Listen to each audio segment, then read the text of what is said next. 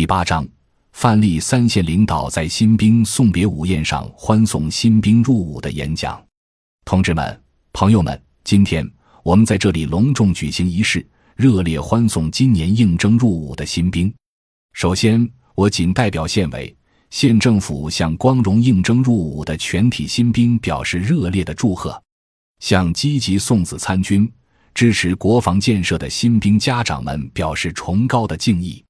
向来自祖国四面八方为我县征兵工作付出辛勤汗水的接兵部队同志们表示亲切的问候。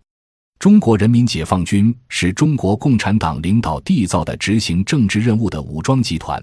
是人民民主专政的坚强柱石，是国家安全、社会稳定和祖国统一的重要保障。向人民军队输送大批优质合格兵员。既是全面完成打造强大国防力量任务的现实需要，也是提升我军战斗力、加速推进军事斗争准备、打赢未来信息化战争的客观要求。因此，作为新一代解放军战士，你们要牢记使命，刻苦训练，加强学习，以不辜负家乡人民对你们的深切期望。同志们，国家兴亡，匹夫有责。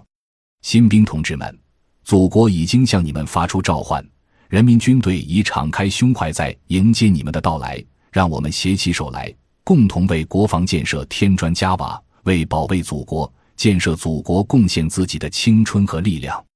最后，让我们干了这杯酒，祝新兵同志们在新的人生征途上一路平安、一帆风顺，在部队不断取得进步，为国防事业建功立业，并祝愿你们的家人平安幸福。谢谢大家。